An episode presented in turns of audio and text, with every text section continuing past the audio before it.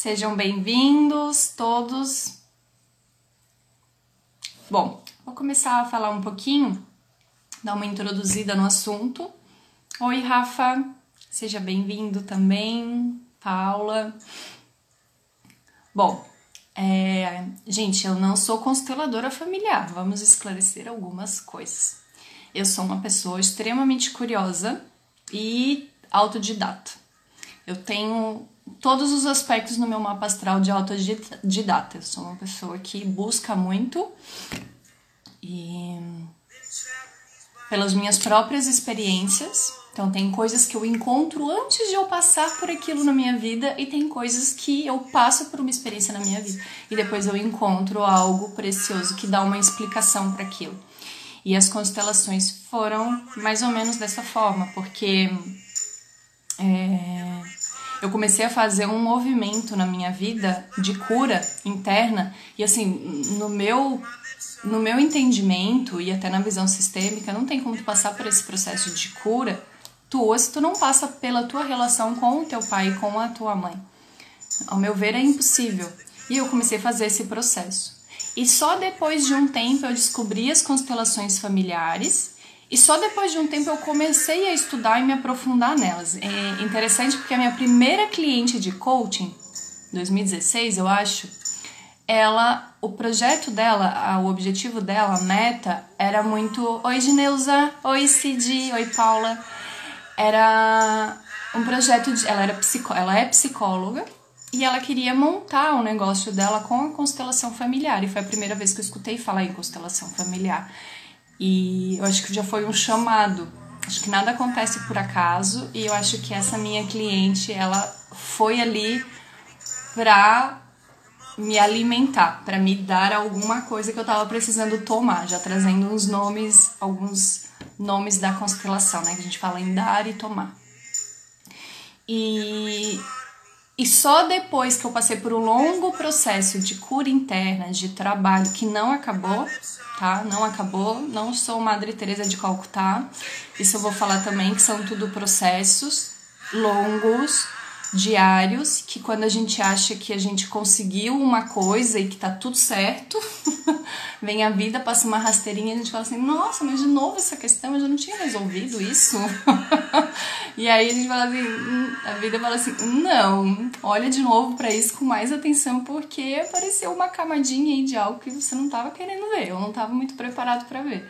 Até conversei com a minha terapeuta na última sessão e ela também estava indo em um terapeuta e ela falando: Nossa, sabe que eu achei que tinha tudo resolvido já com a minha mãe? E aí aconteceu uma coisa esse mês, quando eu vi, eu falei assim: Não acredito que isso apareceu.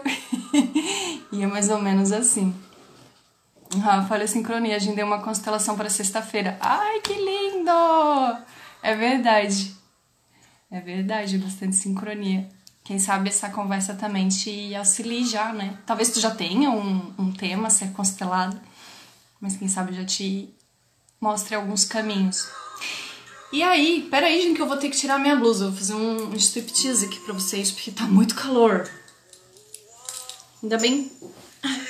Ainda bem que eu não tô de pijama por baixo, né? Da blusa. O pijama é só de calça. Trabalhar na internet é assim, gente. A gente maqueia a cara, passa batom, mas no fundo a gente tá de pijama na calça, né? De calça de pijama.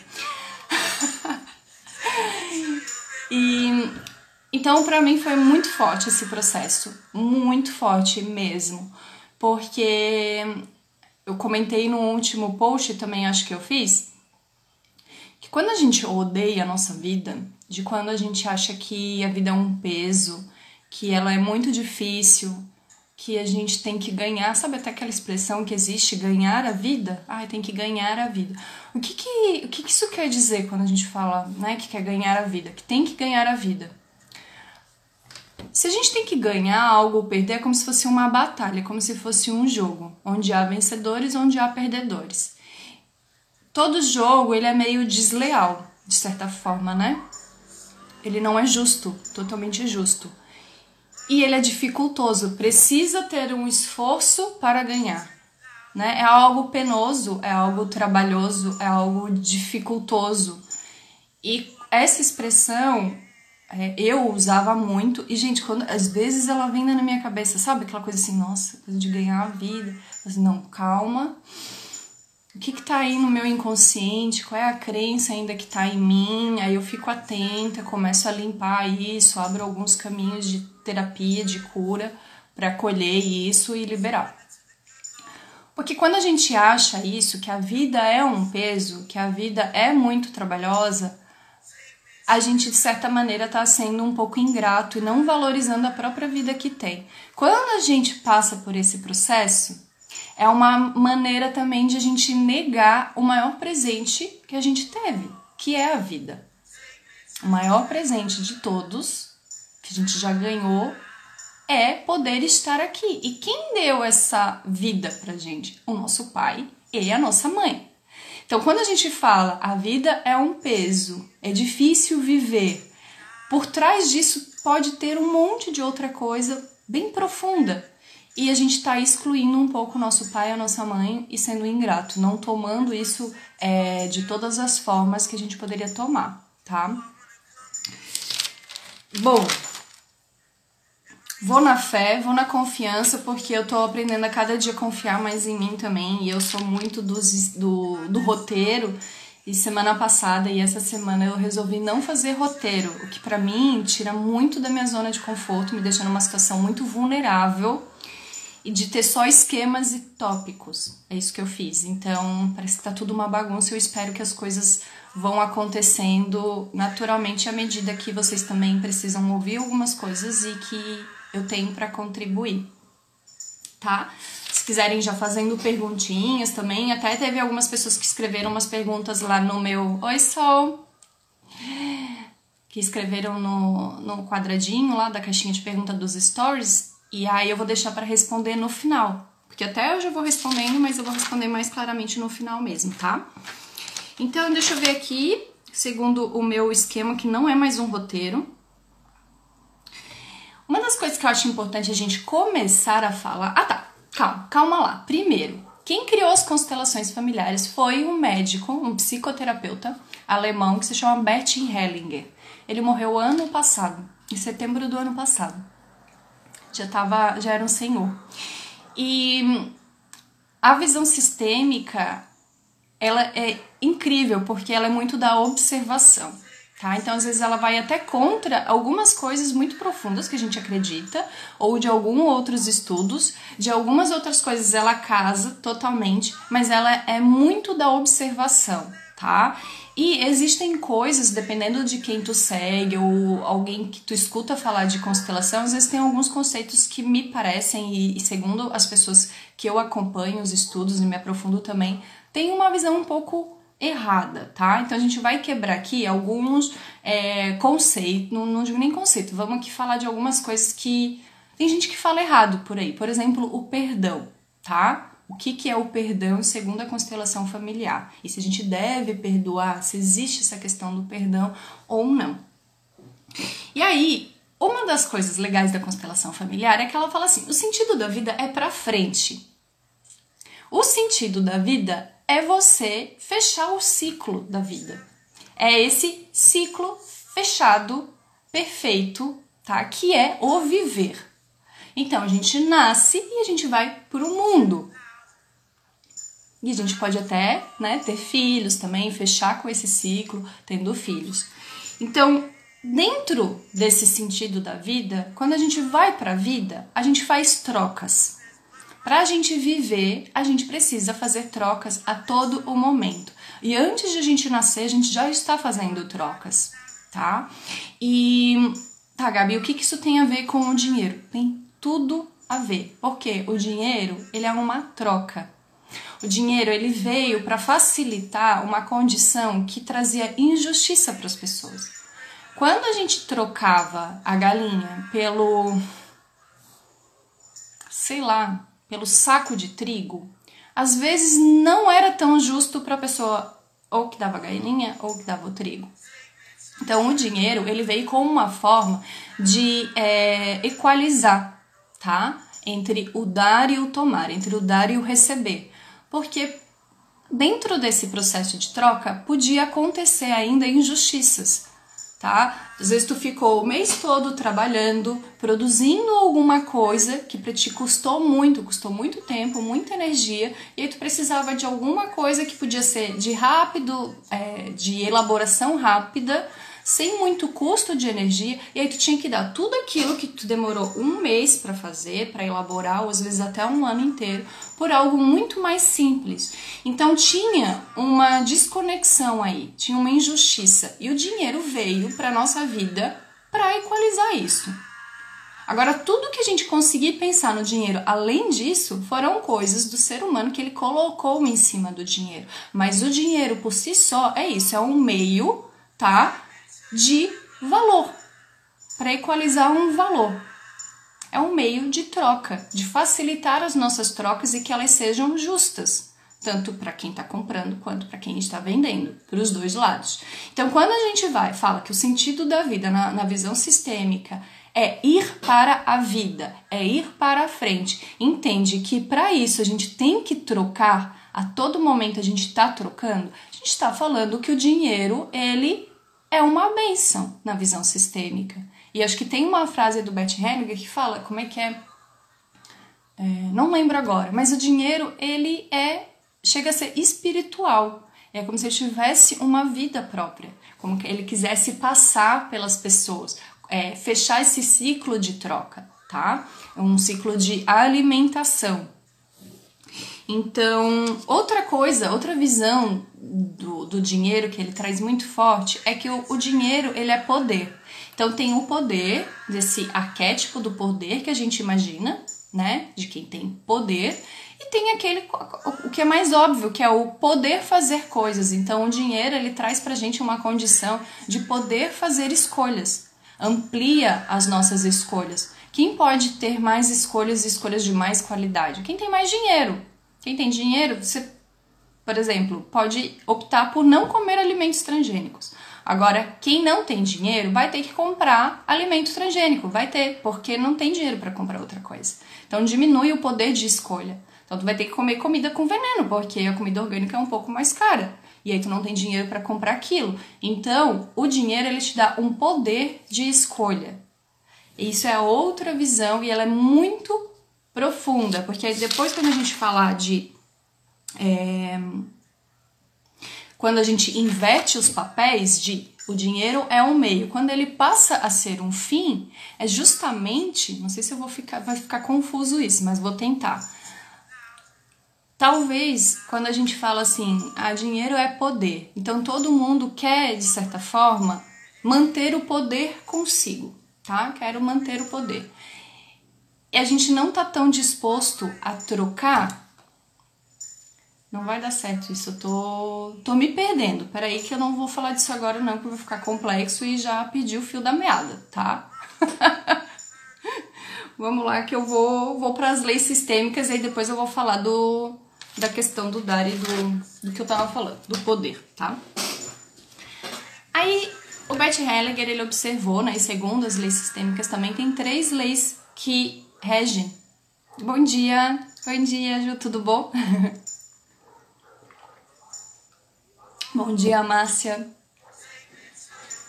A primeira lei, deixa eu até colocar aqui, é a lei do pertencimento e da exclusão.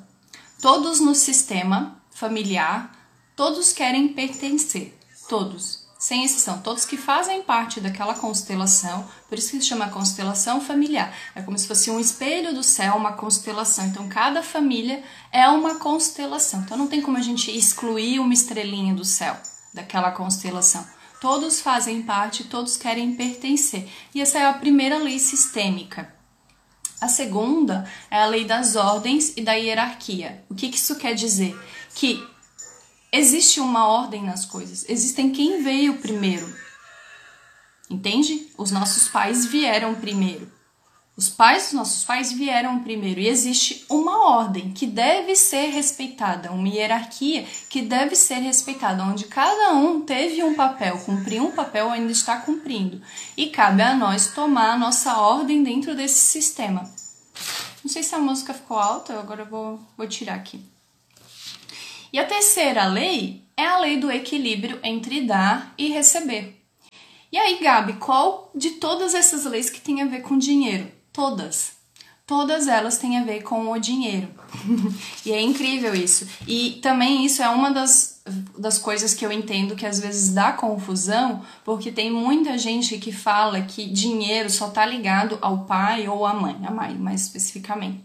Mas existem várias questões aí. Não necessariamente está ligado com a mãe ou com o pai. Às vezes pode estar ligado com outras coisas e eu espero que dê tempo de a gente falar também essas outras coisas, tá? Então, deixa eu voltar aqui para o meu esquema. Dentro dessa, dessas três leis sistêmicas, vamos ir para a relação de hierarquia primeiro, de ordem, para de dar e receber. Eu vou falar da mãe, então vamos começar a falar da mãe. Falam, né? Dizem que a, relação, a mãe é, é o arquétipo, né? É o, é o, é o o dinheiro, o sucesso e os projetos da gente. E por quê? Isso foi uma pergunta que eu tive há muito tempo e eu ficava, por que isso? Por que, que a mãe é o dinheiro? Por que, que a mãe dá essa permissão para ganhar dinheiro? E aí eu quero contar uma historinha para vocês que eu acho muito linda, que é o seguinte: quando a mãe ela tá grávida, é como se fosse o grande projeto da vida dela. Não sou mãe, mas a gente não precisa ser mãe para saber disso. Então, a mãe, quando ela aceita aquela gravidez, quando ela diz sim para aquilo, ela tá falando sim para uma vida crescer dentro dela, para ela se colocar, ela se coloca em risco por aquela vida, porque ela pode perder a vida e até de um ponto de vista é, físico mesmo, ela pode morrer, e figurado, que é eu acho, acredito que toda mãe, quando passa a ser mãe, uma parte dela deixa de existir, uma outra parte começa a nascer. É muito profundo esse processo. Então, pode ser sim, é um início e todo início ele também é simbolizado como uma morte. Então, quando a mãe, ela passa a ser mãe, é como se aquele filho fosse o grande projeto dela. Ela está dizendo sim para ela para várias coisas da vida dela e ela fala: agora eu vou me dedicar a este projeto, a este filho. E aí o que, que ela faz? Ela dá uma casa. Então, o primeiro lugar que a gente habitou foi no útero da nossa mãe. A gente habitou nove meses no corpo dela, então isso se junta muito como se fosse uma coisa só. Ela nutriu, ela deu calor, é o coração da gente que bate fora do peito. é. a gente ganhou calor, a gente ganhou nutrição. E depois que a gente nasceu também, a mãe continua com aquele projeto de cuidar daquele filho. Então, é muito mais fácil de a gente pensar o porquê que a mãe simboliza os nossos projetos, porque a mãe é o verdadeiro exemplo do que é ter um projeto, manter este projeto e colocar este projeto no mundo com todas as condições que ele precisa ter para viver. Ai, mas Gabriela, minha mãe não me deu tudo. Deu. Deu. Se tu tá aqui, se tu tá vivo hoje, sã e salvo, é porque a tua mãe te deu tudo. Ela pode sim ter tido uma série de limitações, como com certeza teve, como qualquer pessoa, qualquer humano teve. E mas ela te deu tudo para isso. Então, a mãe ficou claro por que, que a mãe simboliza o projeto? Porque ela é o exemplo da dedicação integral, da dedicação exclusiva. Quando a gente vê uma mãe é, que está amamentando com um filho muito pequeno, isso é até uma das coisas que mais me apavora de ter mãe. É porque é uma dedicação, gente, exclusiva. Não tem, eu até brincava com a minha irmã quando ela teve os meus sobrinhos. Não tem como tu abrir uma gavetinha, colocar o bebezinho ali e falar assim, ai, agora, agora não, peraí, dá um tempo aqui que preciso de uma hora de silêncio. Não existe isso, é a dedicação integral, em tempo integral aquele projeto. E aí, por que, que a mãe simboliza o sucesso? Isso eu achei mu acho muito lindo, muito forte. Porque se nós somos o projeto da nossa mãe e nós estamos vivos agora, nós somos o maior símbolo do sucesso. Nós somos um sucesso, nós somos o sucesso da mamãe, entendeu?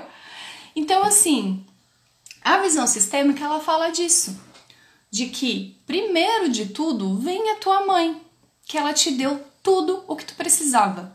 Tudo, tudo. Ela te deu a nutrição, ela te deu o calor, ela te deu o amor. E aí ela vem as outras coisas mais profundas. Ela te deu a permissão. Quando a mãe diz sim para aquele filho, ela te deu a permissão, o merecimento de estar no mundo. Eu estou dando sim, estou dizendo sim, estou dando permissão para aquele ser vir e viver o mundo e tomar o mundo e o que está à disposição dele. Todas as coisas belas que estão à disposição. Só eu acho isso muito lindo, vocês também acham? O Max falou, é verdade, minha mãe não me criou, mas eu sou muito grato a ela. É. E aí, é... Bom, nem botei ordem no conteúdo das coisas, mas até uma das perguntas que me fizeram é, tá, Gabi, então como que ama mãe ou como que toma mãe? Até não é a mesma coisa, tá? Amar e tomar. Mas como que toma uma mãe no coração, porque aí o que o Bert Hellinger fala é de tu tomar os teus pais no coração. Tomar eles. Isso não quer dizer, não é aquele amor, gente, romântico. Ai, aceitar tudo, concordar com tudo. Não, não é. Porque somos humanos, tá? Então a gente não vai concordar com tudo dos nossos pais. É impossível a gente olhar para trás e dizer que a gente faria igual a eles. Não, a gente faria diferente. E cuidado com, ah, eu faria melhor. Na situação deles, eu teria feito melhor. Porque nem sempre a gente teria feito melhor. Quando a gente fala que a gente está fazendo, que a gente pode fazer melhor, a gente está também infringindo uma lei sistêmica que é da ordem das hierarquias. Eles vieram primeiro. Então, enquanto a gente estava engatinhando, eles já, eles já eram adultos, já estavam aqui, ó, vivendo, passando pelas coisas que hoje a gente está passando e vivendo. Então, Deixa eu ver aqui. Quando a mãe não cuida, rejeita, etc. Tá, ele não deu. Então, no meu entendimento, quando a mãe não cuida ou rejeita, se a pessoa tá viva, de certa forma ainda existiu um cuidado, mesmo que seja útero, no útero, enquanto estava na barriga, tá? Então ela ainda assim deu uma permissão para aquela vida chegar. Então por isso que eu acho que é a mesma questão da rejeição, da de mãe narcisistas, ou com algum outro é, distúrbio de personalidade, por exemplo, e que foram criações e momentos tão difíceis que muitas vezes uma pessoa passa, às vezes a maior dor, sofrimento que a pessoa teve na vida foi com o pai ou foi com a mãe ou com os dois.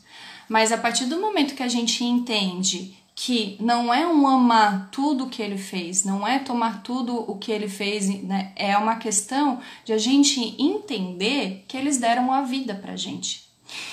E aí, para mim, pelo menos, a minha ficha foi caindo pessoalmente porque eu entendia, como posso dizer? Lembra que no começo da live, para quem não tava, eu falei que quando a gente acha que a vida é um peso, quando a gente acha que a vida é, é difícil, que ela tem que ser ganha, que é uma batalha, a gente pode também estar sentindo um pouco de raiva por estar aqui, tendo que viver essa vida, tendo que viver esta batalha. Então isso também mostra um pouco de ingratidão. E o meu processo de tomar a minha mãe, tomar o meu pai, foi um processo meu interno de gostar de estar viva, de gostar de viver e de me aceitar e de me amar. Quando eu comecei verdadeiramente a me amar e a amar estar viva, automaticamente eu comecei a ser grata às pessoas que me deram a vida. E aí eu acho que isso é, explica a resposta da Ju ali que perguntou: aí quando a mãe rejeita? Claro, assim, não exclui a dor. Não tem como a gente excluir a dor, não tem como a gente é, concordar com as, algumas coisas que os nossos pais fizeram, ou com tudo? Não tem.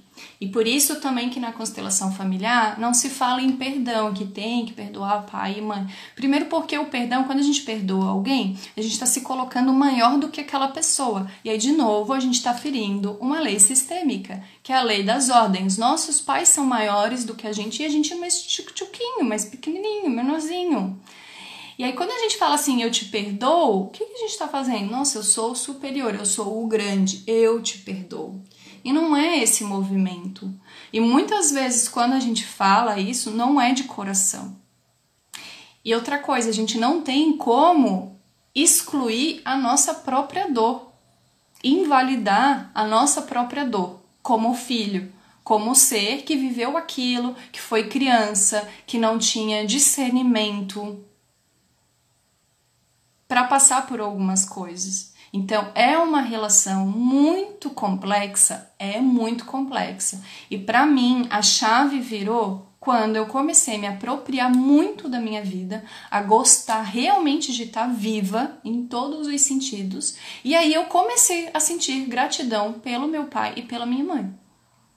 Então eu acredito que alguém que foi rejeitado, alguém que não foi nem criado pelo pai ou pela mãe, alguém que não teve pai, né? Que não existe isso, não ter pai, mas não foi criado pelo pai, ou o pai não assumiu, mas teve pai. É, seja a mesma questão, se apropria da vida de uma maneira muito forte, muito forte, que no dia que tu falar assim, nossa, é muito bom estar tá vivo. Quando tu falar é muito bom estar tá vivo, tu tem, tu vai falar assim, Gratidão, pai e mãe, porque vocês me deram a vida e me deram tudo o que foi necessário para eu estar tá aqui. É claro, pode ter faltado outras coisas, pode ter faltado amor, pode ter faltado carinho. E aí vem uma questão de a gente olhar é, eu sei que é difícil, gente, eu sei, tá? eu não quero parar aqui dizer para você que é fácil, que é simples, que é rápido, que é em uma sessão de constelação sistêmica ou de, de constelação familiar, que vai ser em uma sessão de teta healing, que vai ser em um mês de psicoterapia. Não, gente, isso é um processo. É um processo. Às vezes a gente passa anos, uma vida inteira com emaranhado familiar, com emaranhado entre a nossa relação entre pai e mãe como que a gente quer resolver de uma hora para outra? Não existe. Não tem como. É um processo, tá? O tomar quer dizer que também é que é grato e que tu tá tomando. O que, que é o tomar, né? O tomar é o que tu tá tomando.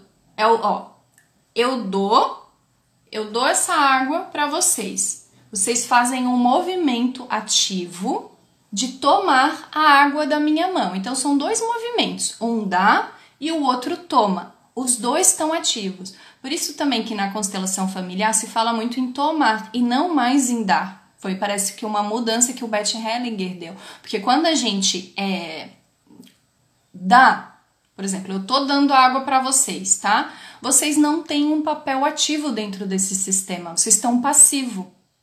E o tomar é um processo ativo eu tomo aquilo. Então, quando tu toma o teu pai e a tua mãe dentro do teu coração, tu tá dizendo para si, tu tá dizendo, eu tomo a vida que eles me deram. Eu tomo é, o grande projeto que a minha mãe teve. O grande projeto e que teve sucesso, porque estou aqui. Foi fácil? Não foi. Passei por um monte de coisa, passei, mas estou aqui, sou quem eu sou hoje. Então foi um projeto que deu sucesso? Foi. Então, o tomar é isso. E também o tomar é a parte luz e é a parte sombra. É a parte bonita e a parte ruim. Porque nós, como os filhos, somos. A gente tende a ser um pouquinho ingrato, né? E aí a gente olha a coisa no nosso pai, na nossa mãe, e a gente fala assim: meu Deus, não quero isso. Deus me livre ser assim. Nossa! E aí é muito complicado porque a gente é uma junção Entende? É uma junção entre um pai e uma mãe que gerou uma terceira pessoa. Então, eu sou parte meu pai, eu sou parte minha mãe e tem uma parte que é só minha. E quando a gente rejeita um desses é, um desses elementos, a gente está rejeitando a gente mesmo. Então, quando a gente olha para um pai, olha para uma mãe e rejeita uma parte deles, uma sombra, por exemplo, a gente também está rejeitando uma parte nossa. E isso não tem como passar despercebido diante da vida. Não tem como passar é, sem a gente ter que pagar o preço disso, dessa rejeição. Porque, como eu falei, também existe a lei do pertencimento. Todos e tudo querem pertencer, inclusive as sombras, inclusive aquelas coisas que a gente acha que não é tão boa ou que nem é tão boa, que não são nem boas, a gente acha que não são boas. Não tem como excluir isso de um sistema. Então, quando a gente se empodera disso, a gente toma. Pai e mãe, eu tomo tudo que vocês me deram. Eu vejo vocês como vocês são, cheios de limitações, de pessoas que não fizeram um cursinho preparatório para ser pais, pessoas que também tiveram um pai e uma mãe, e que desse vieram de uma criação possivelmente muito difícil, muito complicada, e eu tomo tudo isso para mim, tomo as coisas boas e aí eu sigo pro mundo.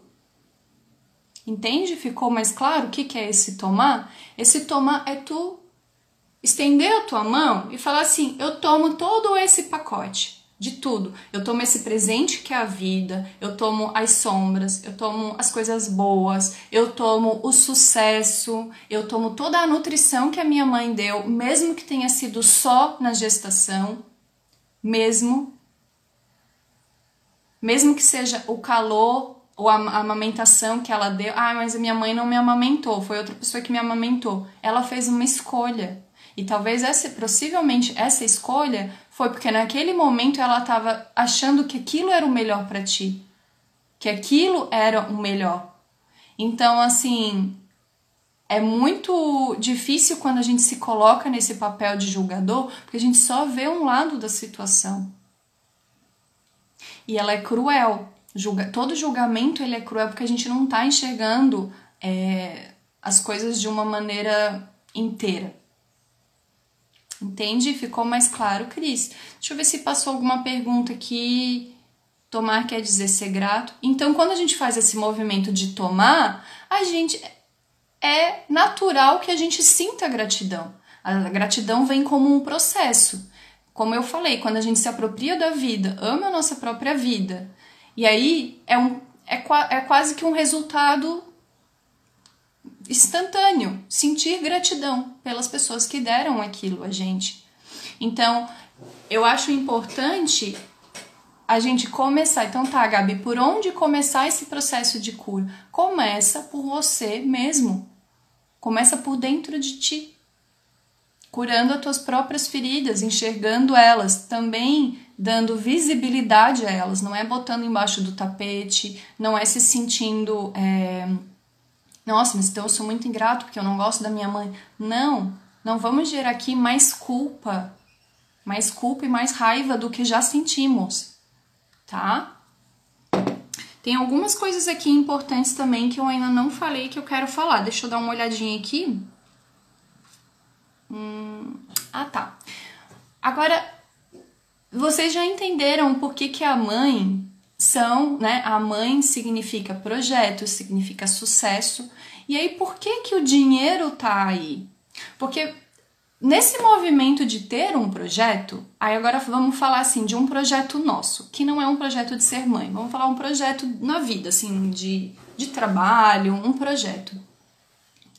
Quando a gente tá empoderado da nossa mãe, quando a gente tomou tudo que a nossa mãe tinha para dar, tá? A gente tomou ativamente, tomou, fez esse movimento, a gente é, tem mais facilidade de seguir com os nossos projetos, cuidar dos nossos projetos. Os nossos projetos são os nossos filhinhos.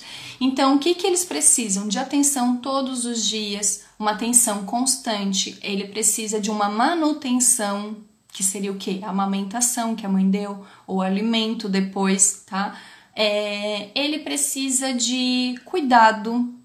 Então, uma mãe, ela não esquece o filho. Assim, possivelmente até uma mãe que abandonou, não sei, não sei se eu posso dizer isso, mas eu não sei se ela consegue esquecer daquele filho, tá? Se desvincular. Então, uma mãe, ela tá sempre, sempre. Deixa eu voltar aqui nos comentários que tava no lugar errado ela tá sempre pensando no filho. Então, quando a gente tem um projeto, a gente tá sempre pensando dele, nele. A gente tá cuidando dele, tá querendo colocar, deixar ele prontinho para o mundo. É isso? Gestar é isso. As coisas estão acontecendo num campo invisível dentro de ti. Aí tu tá deixando todo ele prontinho, ele vai para o mundo e ainda ele precisa ser mantido, aquecido, preparado. E aí, quando a gente se empodera disso, a gente consegue fazer isso na nossa vida. Então, muitas pessoas que não conseguem dar continuidade aos seus projetos pessoais abandonam, abandonam, sabe? Quando deixa, começa e para, e começa outra coisa, para também e não termina nada, tem muita dificuldade. Isso é um ponto, é um, um é uma dica de a gente olhar para a nossa relação com a nossa mãe. Porque se a gente está com essa dificuldade, possivelmente a gente não tomou ainda aquela mãe no coração, a gente não tomou tudo que aquela mãe tinha para dar. Ela deu, mas a gente não estendeu a mão e não tomou aquilo pra gente. E aí, o que, que é o dinheiro? O dinheiro ele vem como uma consequência disso. Quando a gente tem um projeto que a gente cuida, a gente ama, a gente disse sim para ele. Projeto, eu te digo sim.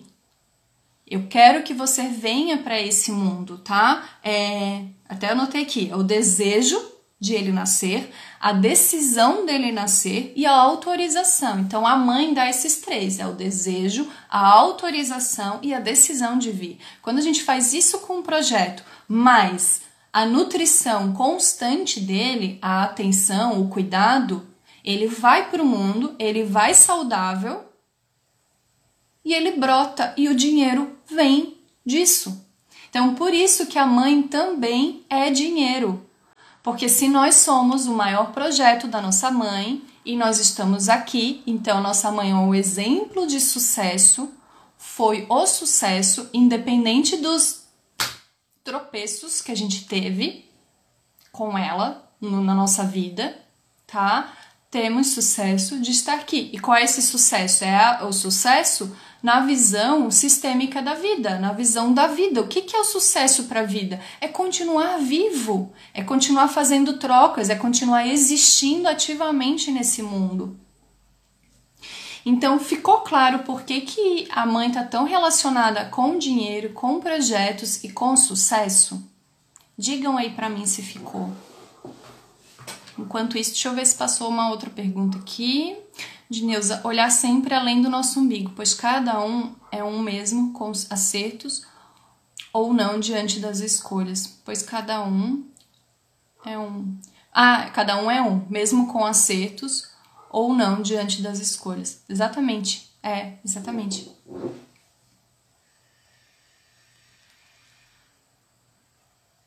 Não tá com o sapato de quem agiu? Sim.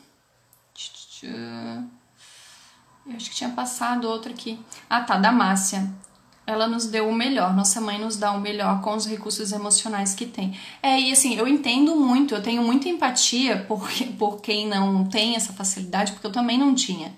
Eu nasci, eu nasci, fui uma pessoa durante muito tempo com muita mágoa. Eu achava que eu não tinha tido, eu olhava muito para falta, muito para escassez do que me faltou. Mas o que, que me faltava era olhar a minha mãe como uma pessoa real que ela é. Cheia de limitações. E eu sou cheia de limitações. E se algum dia eu tiver filho, eu vou ser cheia de limitações também. Agora aí tem um ponto que eu acho interessante da constelação, que ele fala, né, que ela fala: tu toma o teu pai e a tua mãe, tu toma todos os teus antepassados, tá, que estão atrás de ti, que te dão toda essa força para tu ir para onde? Para a vida, para tu ir para frente e aí tu pega tudo deles e fala: agora eu posso fazer melhor graças a vocês que já passaram por aqui. Entende? Fiquei até com os pelinhos arrepiados do rosto, porque eu acho muito bonito isso. Não é a gente excluir, não é a gente falar assim, ah, eu vou fazer melhor porque eu sou melhor que todo mundo, porque eu sou grande, porque. Não. É, eu posso fazer hoje o melhor porque vocês todos já passaram por aqui, já passaram por coisas, já me deixaram tudo isso e hoje eu posso acrescentar a minha visão, a minha experiência e eu posso fazer um pouco além. E aí é o movimento natural da vida. Os próximos que vão vir também vão se apropriar disso, de tudo que a sua família, os seus antepassados passaram e aí, o que, que eles podem fazer? Melhor. Mas não é melhor porque eles são melhores. É melhores porque É graças a tudo o que os nossos antepassados já passaram e já fizeram. Deixa eu voltar aqui. Ficou claro sim? Achei que o pai era o dinheiro. O pai representa o quê? O pai representa o mundo externo. Até fiz um desenho aqui que assim, né? Isso eu não escutei ninguém falar, mas do meu entendimento de estudo, né? É, a mãe é muito esse do interno. Então, de gerar a gestação, de nutrir. Então, tem algo na tua mão e tu tá cuidando desse algo todo. Tu tá dando tudo que aquilo precisa para sobreviver. A partir do momento que aquilo tá pronto, aí tu vai entrega para o pai e o pai entrega para o mundo. Então o, mundo, o pai, ele, na, ele nas constelações familiares, ele tem o papel de esse que coloca em movimento para o mundo. Então a carreira, então dizem assim, ah, o trabalho, a carreira, são os aspectos do pai. Porque é o pai que tá nessa relação. Então ele vai, então tá, agora tá pronto, a mãe preparou tudinho, o pacotinho tá perfeito. Agora vamos lá e vamos colocar isso no mundo. Vamos colocar. E aí também me perguntaram lá na caixinha de perguntas, deixa eu até ver aqui como foi a pergunta exata. É, olhar para o pai, para a mãe ou para a vida em questão do dinheiro. E aí é uma junção das três coisas, porque a gente olha a nossa mãe, a gente olha o nosso pai, a gente toma eles, toma toda a nossa força da ancestralidade e tudo mais, e aí para onde que a gente vai olhar? Para a vida, para frente. Tanto que na constelação familiar, né, as representações que são bonequinhos ou podem ser pessoas também, os nossos pais, os nossos antepassados ficam atrás da gente e a gente fica na frente em direção à vida. E aí, o que, que é esse atrás? É esse suporte. Então, é todo esse suporte que eles dão. E aí, o nosso pai tem esse papel de nos colocar em movimento da vida, em relação, a trocar com o mundo. Deixa eu ver o que mais. Tipo memória celular. Não sei mais o que, que eu falei que era tipo memória celular. O que, que era? Qual o contexto? Não lembro. Deixa eu ver quanto tempo que falta aqui pra live. 15 minutinhos. Hum, nossa, fiz tantos coisinhas aqui, mini tópicos. Deixa eu ver o que, que eu não falei ainda. Ah, tem uma coisa interessante que é, é. Cadê aqui? A lealdade sistêmica. E isso tem muito a ver com o dinheiro também. Porque Lembra que eu falei que uma das leis sistêmicas é todos querem pertencer àquele sistema. Muitas vezes, quando hum, houve uma exclusão dentro do sistema, pode ser uma exclusão do teu pai da tua mãe, ou pode ser uma exclusão de qualquer pessoa, primos, tios, alguém excluiu, pode ser até questão de aborto, quando é, uma vida foi abortada, é, teve uma morte. Toda vez que teve uma exclusão, às vezes, tá? É... Como posso dizer? Vou falar de outra coisa que eu acho mais interessante que fazendo o coisa. Existe assim, ó, benefício ou prejuízo existencial. Uma das das coisas que podem resultar na dificuldade financeira de uma pessoa da família ou de toda a família, por exemplo, ou de parte da família, é quando houve esse benefício ou prejuízo existencial. E o que que é isso? Quando eu entendi isso, nossa, deu um coisa assim ó, na cabeça. Minha cabeça explodiu. É quando aquela família, ela ou alguém tirou, deu um prejuízo existencial para outra pessoa. Então, lembra que uma das leis também é o dar e o receber, é equalizar as coisas. Então, quando alguém tira, tá, dá um prejuízo existencial, o que, que pode ser isso? Pode ser um assassinato, pode ser um roubo, pode ser uma herança que, que não era para ter vindo, a pessoa fez, mexeu uns pauzinhos ali. É quando tu causou um prejuízo para alguém, para um outro sistema, tá? Isso pode afetar a vida, a tua vida ou a vida da, da tua família financeiramente. E o que que acontece? É como uma maneira de equilibrar as coisas. Do justo, do que é o justo e do que não é o justo, tá?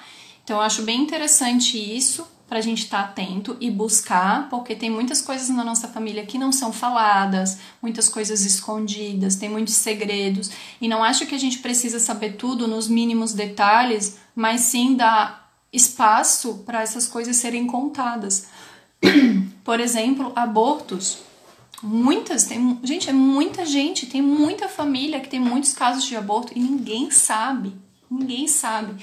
E aí, diante de todas as leis sistêmicas, isso não passa ileso. Isso não passa e vai, pode sim afetar nossa vida financeira. Por quê? Porque teve um ser que foi excluído daquele sistema, que ele não pôde pertencer. E isso causa. Nossa, minha voz está falhando muito. Isso causa uma desregulação, um buraco, tá? E aí, o que eu ia falar da lealdade sistêmica, do pertencimento, é que muitas vezes a gente segue um padrão de comportamento que a gente nem quer, a gente nem acha positivo, mas a gente está fazendo por lealdade sistêmica. E isso acontece muito em relação ao dinheiro. Por exemplo, como que eu vou ganhar mais? Como que eu vou ganhar mais do que toda a minha família? Que talvez se acontecer isso, eu não pertença mais, eu não me sinta pertencente, porque todos querem pertencer. Ou é, alguém da família, por exemplo, na minha família tem esse caso, eu acho que em muitas outras. Beber água, é. A gente escuta muitos casos de falência, por exemplo, acho que antigamente é, tinha muito essa coisa de jogo, então na minha família tem uma história assim, né? Tio que perdeu um voo, que perdeu tudo porque jogava.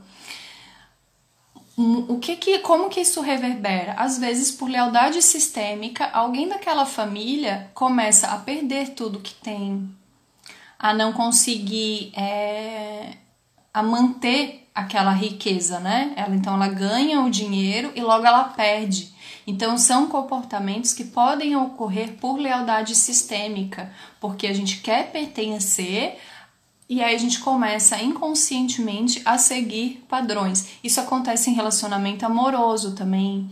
Então, por exemplo, de mães, de filhas que vieram de mães, avós e bisavós que se divorciaram ou não foram casadas ou que foram abandonadas. Isso é bem comum. Aí a gente vê aquilo se repetindo, aquele padrão. Então, por que, que esse padrão se repete? É por lealdade sistêmica. É como eu honro tanto esse sistema, eu honro tanto essa família, essas pessoas, que eu vou fazer igual por, por honra a elas. Então, entende? E aí isso pode reverberar na nossa vida financeira. Por isso que é complicado falar que, assim, sim, a gente pode entender que a mãe simboliza o dinheiro, mas não é porque toda vez que eu tenho problema financeiro, quer dizer que teve um problema com a mãe. Não necessariamente. Pode ser um desequilíbrio em qualquer outras leis sistêmicas, que são as três que eu falei. Tem a ordem e hierarquia, então cada um tem o seu lugar. Se você é filho primeiro, você tem que tomar a ordem do filho primeiro. Se você é filho, você é filho, você não é mãe dos seus pais. Né? E eu aqui, eu sou ótima, né? Por isso que eu falo, é um trabalho da vida inteira né? Sou mandona, quando eu vejo, falo, meu Deus, tô querendo mandar nos meus pais, para, Gabriela, te, ó, te coloca no lugar, você é filha, você é pequenininha, eles são grandes. É, tem a, a, a, a lei das hierarquias, da ordem, tem a de dar e receber, então, talvez em algum momento tenha, se, tenha tido esse roubo, esse ato de retirar algo de alguém, a vida agora está tentando equilibrar essas coisas. E tem a questão, qual foi a primeira vez? Todos querem pertencer.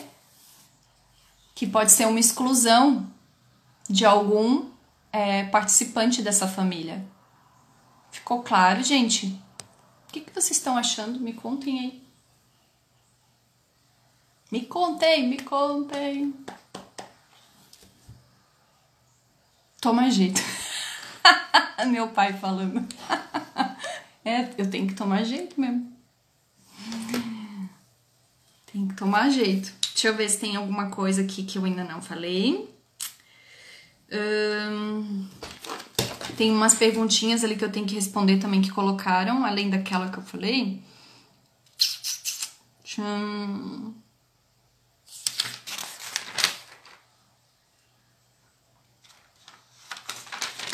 Eu vou responder alguém. Acho muito complexo. É bem complexo, mas assim, eu, tô, eu espero que eu esteja explicando de uma maneira que simplifique um pouco para vocês. Até porque eu fui aquela pessoa que já fez todas as perguntas imagináveis. Eu, eu sou aquela a louca das lives de constelação, que eu tenho como se fosse uma lista de perguntas. E toda vez que eu vejo live de constelação, eu começo a falar e eu vou de várias coisas assim. Então, muitas das perguntas que as pessoas começam a fazer, eu já fiz, então por isso que eu falei, eu vou trazer isso, porque é uma maneira de simplificar para as pessoas, tá? Faz outra sobre esse assunto, é muita coisa. Eu vou fazer. Vou fazer, vou falar mais sobre o assunto. Até falar várias vezes o mesmo assunto. Porque as fichas vão caindo em momentos diferentes e de formas diferentes. Então eu vou sim fazer outras lives falando exatamente sobre isso, mas talvez de uma maneira um pouco diferente. Uma das perguntas, oi Sophie, linda minha sobrinha amada. Uma das perguntas que eu recebi ontem foi assim, não sei lidar muito bem com dinheiro, crença de não merecimento. Não sei se quem fez tá aí, eu esqueci de anotar também o nome da pessoa. E, bom, a minha visão e a visão sistêmica a respeito disso.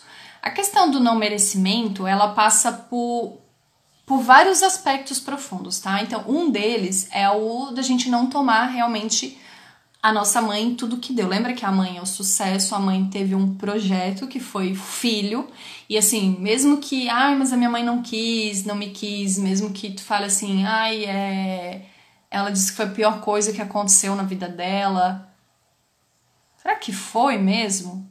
Porque está aqui, então tu teve tudo o que tu precisava, pelo menos na gestação. Entende? Tu teve tudo. Claro que não tudo o que a nossa criança queria. Agora, o que a nossa criança queria é outros 500, né? É outra coisa. Mas ela deu. E aí, esse não merecimento pode vir sim de a gente não sentir que a gente ganhou essa permissão para estar aqui. E eu senti isso durante muito tempo na minha vida. Eu não senti a permissão para estar aqui, tá? E também pode vir de algo dos teus ancestrais e da tua família passada, do que passou. Além disso, para aumentar a complexidade da coisa, porque ela é complexa, pode vir de um consciente coletivo, que Jung fala, né? Temos um inconsciente coletivo. E uma das coisas que está no inconsciente coletivo de todos nós, o que, que é? É a culpa. A gente tem uma culpa gigantesca por um monte de coisas.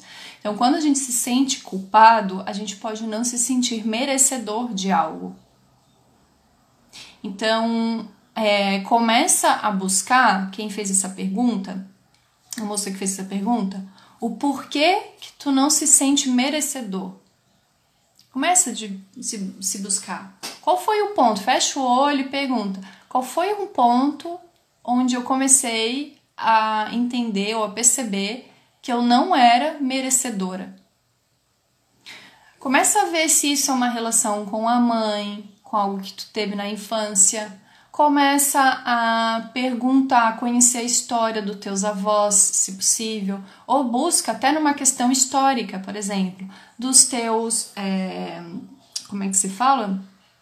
Nossa, esqueci agora, não é antepassados, é. Por exemplo, assim, ah, se tu veio de uma linhagem que. Nossa, esqueci completamente a palavra. Se tu veio de ah, teve na minha família teve uma parte indígena, uma parte negra, ou não, teve uma parte negra com europeia. Começa a buscar isso, a fazer um quebra-cabeça, porque aí a gente começa também a entender algumas coisas que a nossa, os nossos ancestrais passaram. E aí tu pode começar a perceber também se tu é um merecedor por uma questão ancestral de ancestralidade. Entende? A Cris, nossa, aqui é uma panela com tudo isso dentro. É. Então, esse merecer, ele pode estar, tá, sim, vinculado à tua vida, à tua vida exclusiva, à tua relação com o mundo e a tua relação com a tua mãe, com o teu pai. Pode pode estar vinculado também a uma questão familiar, tá? De outros familiares, ou pode estar no inconsciente coletivo, que é algo muito mais profundo. Até no Theta Healing, a gente trabalha exatamente com esses níveis de crença. Cada um, é, cada parte disso tem um nível de crença. Tem aquela crença que a gente herda do nosso pai e da nossa mãe, porque fala, fala pra gente desde criança, a gente vai colocando aquilo como se fosse nosso. Tem uma crença nossa. Tem a crença que vem dos nossos ancestrais, tá? E tem as crenças de alma, que são, ao meu entendimento, é a mesma coisa que isso. É, uma, é do inconsciente coletivo, é o que tá aí, ó, pairando por cima de todo mundo que a gente não se dá nem conta. Por exemplo, todos nós temos crenças coletivas é, inconscientes de culpa em relação muitas vezes a sexualidade ou a dinheiro, que a religião colaborou muito com isso, tá? Sem julgamentos aqui, mas a religião colaborou muito com esse sentimento, essa sensação de culpa em relação à nossa sexualidade, em relação ao dinheiro. Deixa eu ver, Ju. São muitas coisas para olhar e para curar, né? É muito louco isso. Chegou a hora mesmo da gente olhar para tudo e se fazer diferente. É, e, ai, ainda bem que a Ju falou isso porque eu lembrei de uma coisa que é bem importante. Quando a gente começa a fazer esses movimentos, toda a nossa família vai se curando junto com a gente. Quando um no sistema muda, transforma, ele resolve olhar para aquilo, é como se todo mundo tivesse assim, ó, ah, finalmente alguém olhou para isso. Alguém, sabe, deu atenção, porque tudo que acontece na nossa vida de desequilíbrio, de dor, de sofrimento, de perrengue, 28 segundos restantes. Eu vou eu vou entrar de novo para terminar esse ponto, tá? Pera aí, voltem. Não vamos deixar aqui sozinha, pelo amor de Deus. Pera aí. Deixa eu ler minha mãe aqui, porque eu, a gente usa o passado de adubo ou desperdiçados todos o adubo sem plantar. Não entendi nada. Pera aí,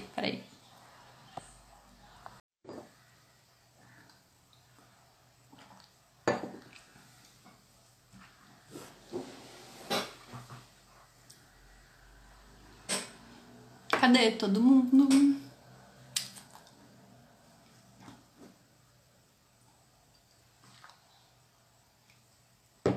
Oi, oi, oi, oi, oi.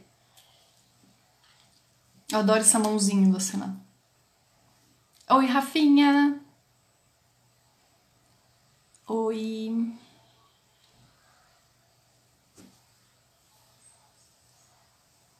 Será que algum dia o Instagram vai fazer, deixar a gente fazer live sem cortar na metade? Poxa, Instagram, deixa nós falar assim bastante. Nós gosta. Oi, seu Orlando. Será que tá todo mundo que tava lá, tá aqui agora?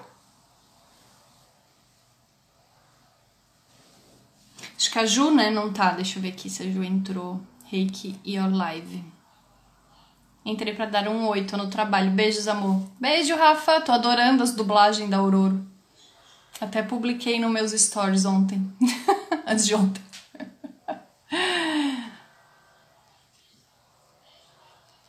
Será que falta alguém? Eu não lembro quantas pessoas que tinha na sala.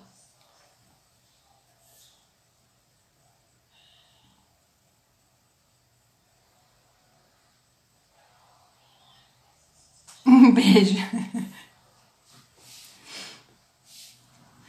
Olha que louco. Eu acho que a minha mãe tá escutando a minha live na sala. Mas existe tipo uns muitos segundos de diferença do que eu falo aqui e do que eu escuto minha própria voz falando ali na, na sala. Então tá, Ju entrou. A Dinilza também. É... Quando uma pessoa decide olhar, fazer esse movimento de olhar os padrões. Ai, lembrei qual era o ponto que eu tava. Tá, tudo que acontece na nossa vida, tudo, tudo, tudo, tudo, os perrengues, as coisas ruins, é uma forma de a gente de a vida mostrar que algo deve ser olhado. Quando a gente muda esse olhar também, a gente começa a entender tudo como uma dádiva, tudo como um presente, até as coisas ruins e principalmente as coisas ruins, porque é como se fosse um presente. Se nada acontecesse, é como um sintoma, né? Imagina tu ter um câncer e nada em te doer nada acontecer e aí no outro dia tu morre sem saber. Então, os sintomas, tanto físicos quanto esses sintomas de desequilíbrio na nossa vida, eles vêm como um presente de Deus falando assim, viu? Isso aqui tá meio desequilibrado, ó, toma isso e dá uma olhadinha para isso. Porque se tu não olhar daqui a pouco para isso, isso vai virar um negócio desse tamanho, desse, desse, desse. E aí tu, talvez tu morra, mas ainda vai ser gerado um desequilíbrio que dos teus filhos vão ter que olhar para isso, teu sistema familiar vai ter que olhar para isso, porque é o que a gente está vendo, sistema constelação familiar. Então, o que a gente não resolveu, o que, que a gente fez nessa vida, também vai impactar a vida dos nossos filhos, dos nossos sobrinhos e de todo mundo.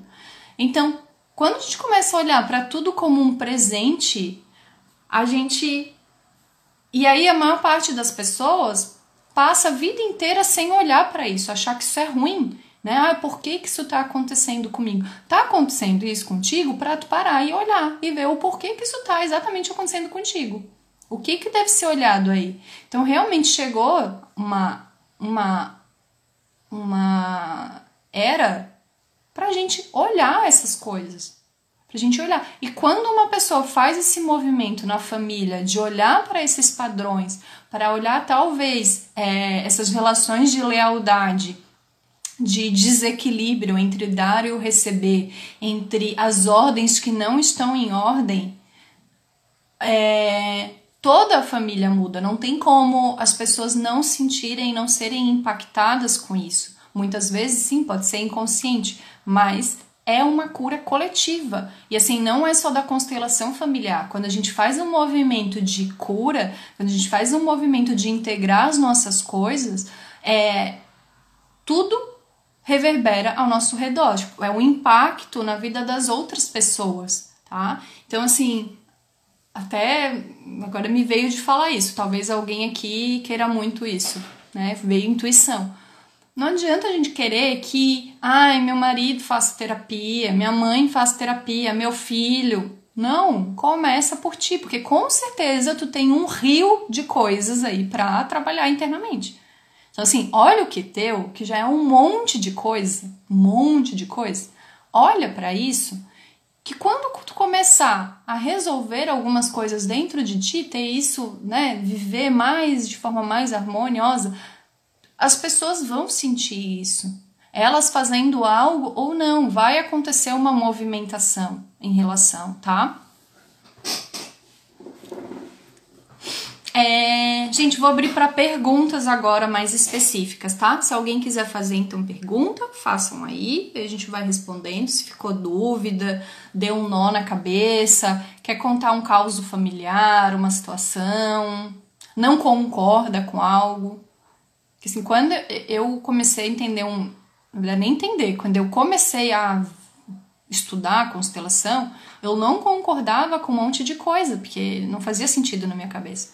Primeiro, eu achava que tinha que perdoar, que isso é um mito, né? A gente não tem que perdoar, a gente tem que aceitar. Isso eu esqueci de falar. A gente aceita, e aceitar é diferente de perdoar. Porque a gente não está invalidando a nossa dor, a gente não está invalidando as coisas que aconteceram. Elas aconteceram, foi sofrido pra caramba, pode ter doer até hoje, sofrer até hoje. Mas o que que tu faz? O movimento é eu aceito.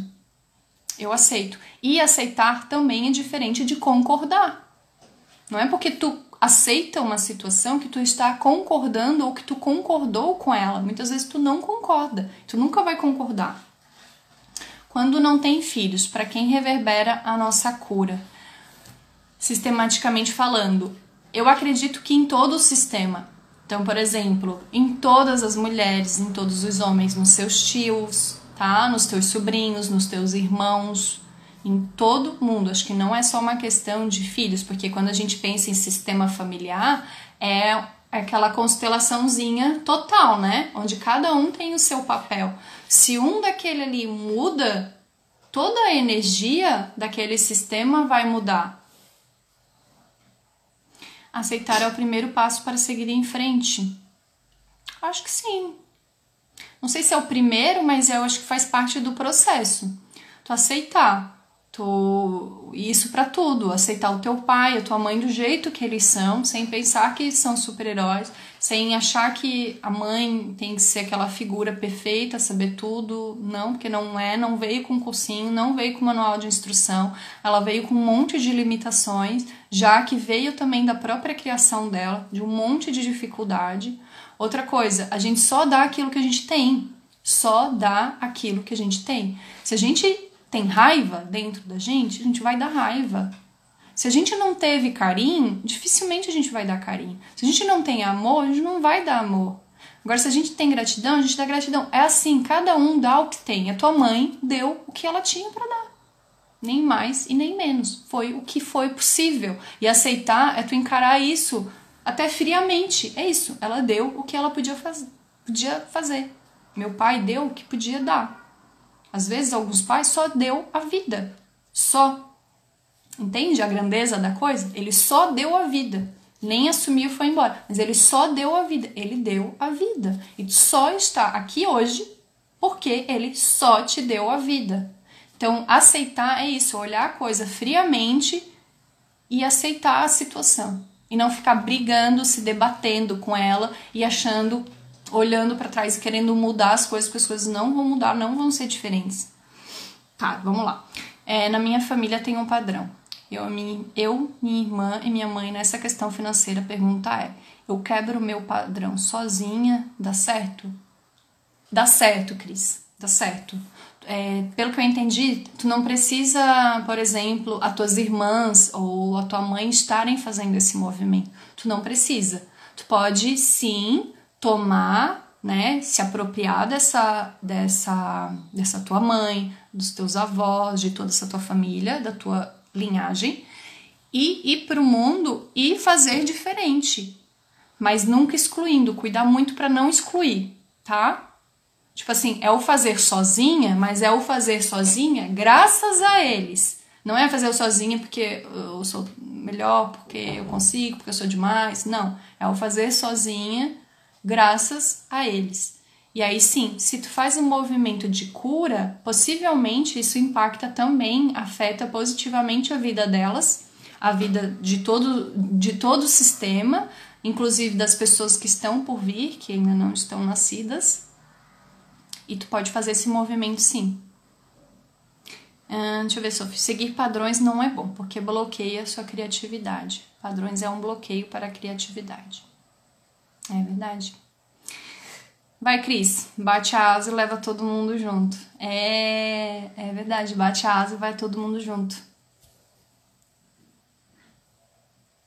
Uh, como, como em muitos momentos é muito difícil, muito difícil aceitar. Porém, quando essa aceitação acontece, fica bem mais leve o caminhar da vida. Fica. E até em questão política, assim, eu percebo muito que eu brigava muito, gente. Eu tenho uma coisa, assim. uma vez eu fui num centro é, de Umbanda. E aí o, o santo disse para mim, como é que foi? Ele falou que eu brigava muito, que eu era muito briguenta. Falou assim: filha, tu é muito briguenta, tu briga com tudo, tu tem que educar esse teu espírito. Foi um pouquinho antes do meu despertar espiritual, tá? eu brigava com tudo, gente. Tudo. Eu não aceitava as coisas. O que eu olhava e eu não concordava, eu ficava brigando com aquilo, me rebatendo, me batendo naquela situação, assim, sabe?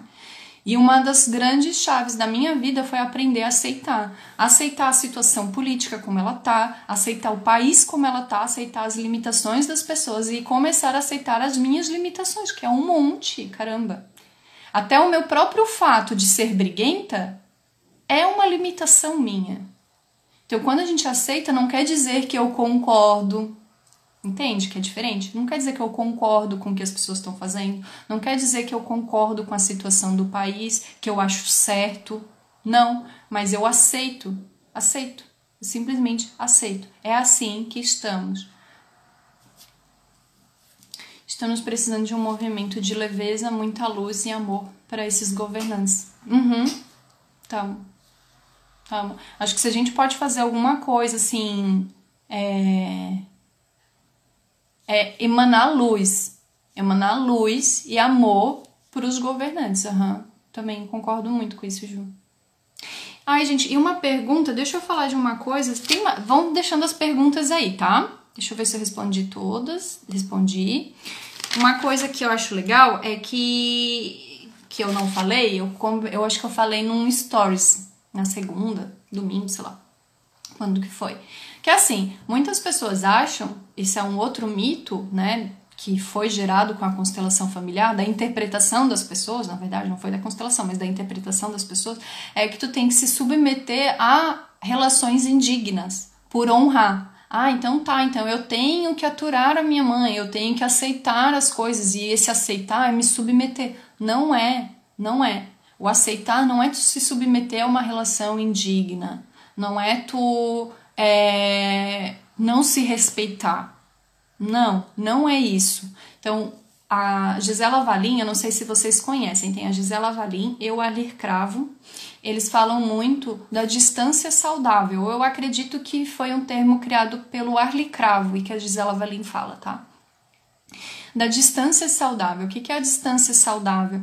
É a distância necessária que tu tem de alguém para tu conseguir emanar amor para aquela pessoa. Então, assim, tem pessoas que o convívio dá tanto conflito de ego e às vezes essa pessoa vai ser a tua mãe ou vai ser o teu filho.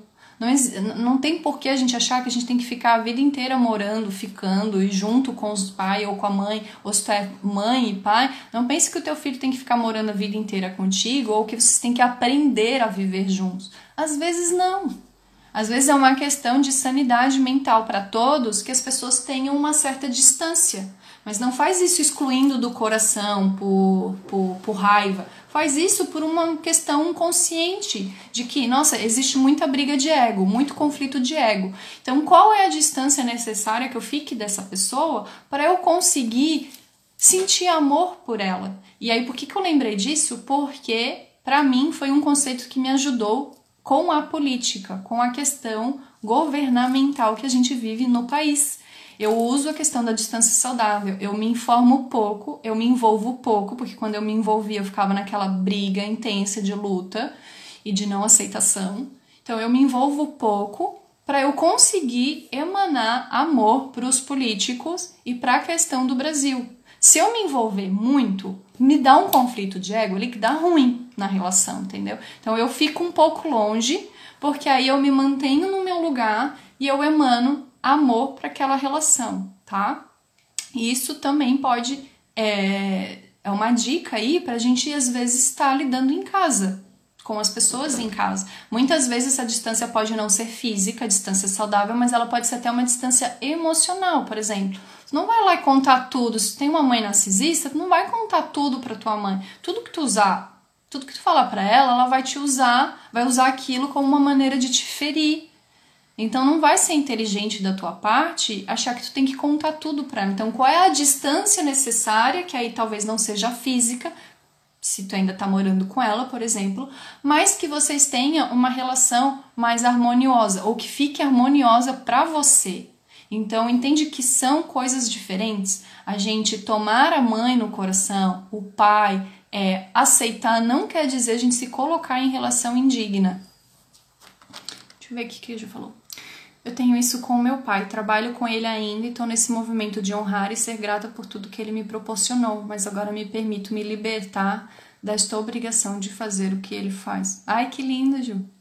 Que bonito. Nem bonito. é.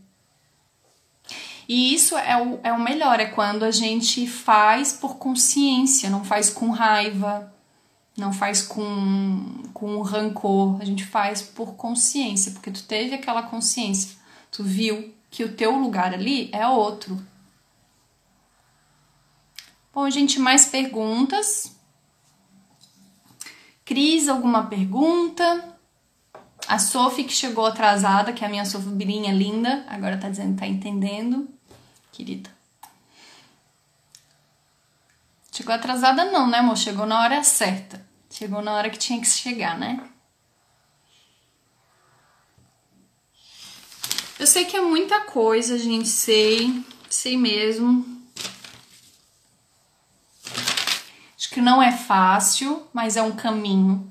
Eu acho que é isso que é o legal da constelação, a gente conhecer os princípios dela e a gente ter um, um, um norte, a gente não ficar sambando assim, sabe? Perdido nas coisas, a gente tem um por onde se nortear, botar o nosso olho e falar: olha, esse aqui é o caminho, vou trabalhar isso, tá? Vou aceitar isso, vou aceitar as minhas limitações.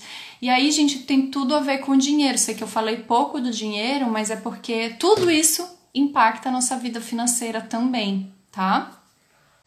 Tá bom? Gratidão a todos vocês aqui. Muito obrigada por estarem aqui, permitindo é, a parte que eu dou e que esse é um movimento também de eu equilibrar aí a minha balança da vida. Muito obrigada, tá bom, gente? Um beijo. Uma excelente terça-feira para todos nós. Tchau.